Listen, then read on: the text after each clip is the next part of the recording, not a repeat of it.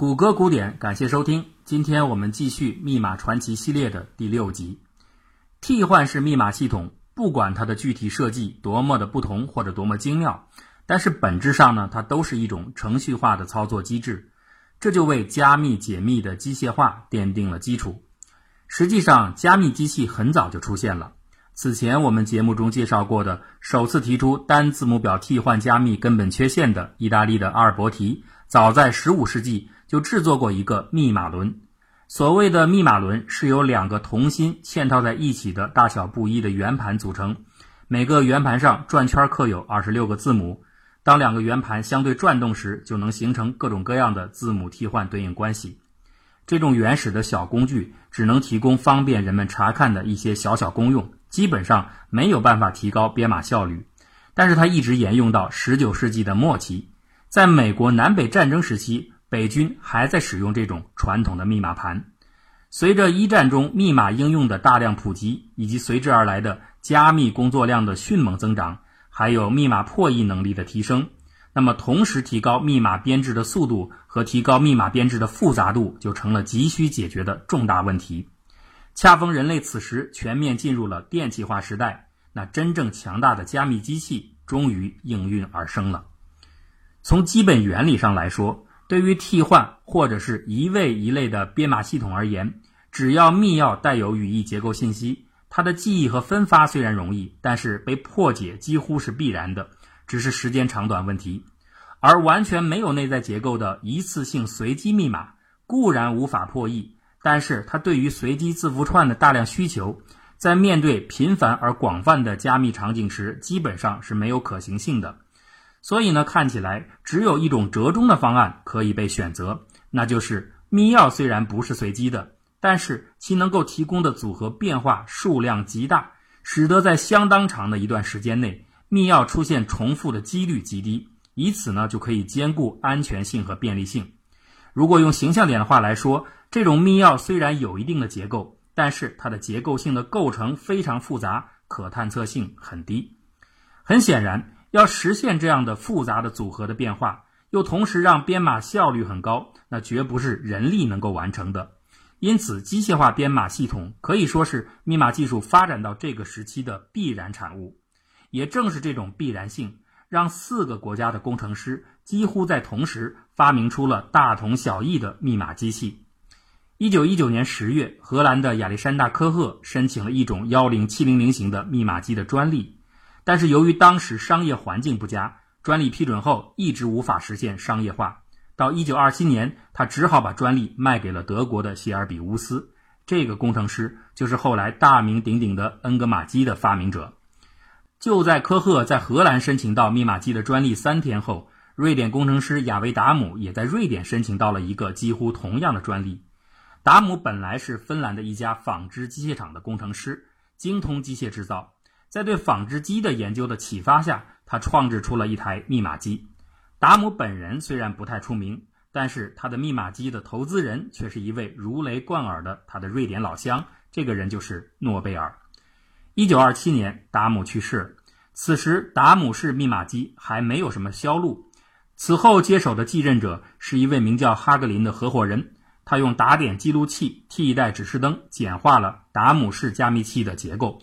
最后逐渐把整机重量减小到只有三磅重，这种哈格林机器最后卖给了法国三千五百台。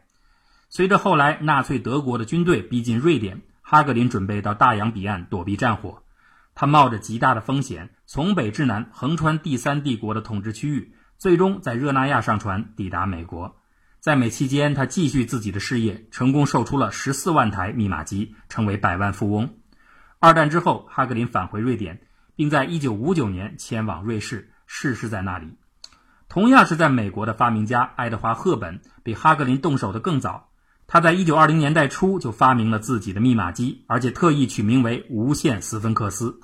赫本筹集到38万英镑的巨资，建立了一座工厂，准备大干一场。不幸的是，他的工厂刚刚开建时，恰逢主张美国的政治要光明磊落的书生总统胡佛上任。所以啊，搞密码战是一种不太光彩的行为。大量的官办情报机构都被解散了，更何况民间的密码机器制造工厂。赫本的机器最后只卖出十二台，总售价为一千二百英镑，三十八万英镑只换来一千二百英镑。如此严重的亏损，当然令投资人怒不可遏。一九二六年，他被不满的股东告上法庭，最终以侵犯公司安全为由被判有罪。不过，在这些密码机器的发明家队伍当中，动手最早的也是最成功的一位，还得说是德国的谢尔比乌斯。他在一九一八年就和好朋友建立了一家工程公司，专门制造各类实用机械装置。其中，他发明了一个电子化的加密盘系统，是他个人最重要的一项成就。一九一八年，谢尔比乌斯为自己的密码机器申请了专利，并且正式命名为恩格玛机，也就是著名的迷之机器。恩格玛机的名字虽然很酷炫，但是呢，究其原理也没有太多神秘之处。里边主要的组件有三种：置换器、键盘和显示板。当你使用迷机时，只要用键盘键入铭文，显示板上就会顺序对应的给出加密后的字母。使用者完全不用管里边的加密过程，直接记录下密文即可。那解密的过程正好相反，调整好机器设置与加密状态保持一致。此时只要键入所得密文，显示板上就会逐一亮起铭文的字母。这种方便明确的使用体验，显然比传统的纸笔解码编码方式要高效得多。加密的关键在于置换器，它本质上呢就是一个电子化的旋转密码盘。正常的字母表经过置换器后，会经由电线的引导映射，成为一种完全不同的字母表。置换器可以旋转六个角度，每次间隔六分之一圆周，每个角度的档位都对应于一种不同的替换字母表。所以，一个置换器就具有六套替换字母表。当每个字母加密之后，置换器会自动旋转到下一档位，用下一替换表加密下一个字母，如此反复进行。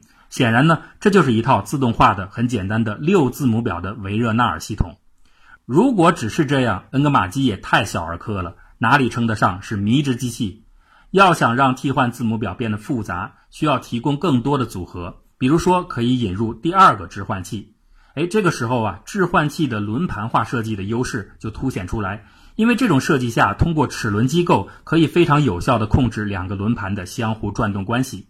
每当第一个置换器旋转满一周后，第二个置换器自动切换到一个档位。如此一来，双置换器配置就能够提供六乘六等于三十六种不同的替换字母表。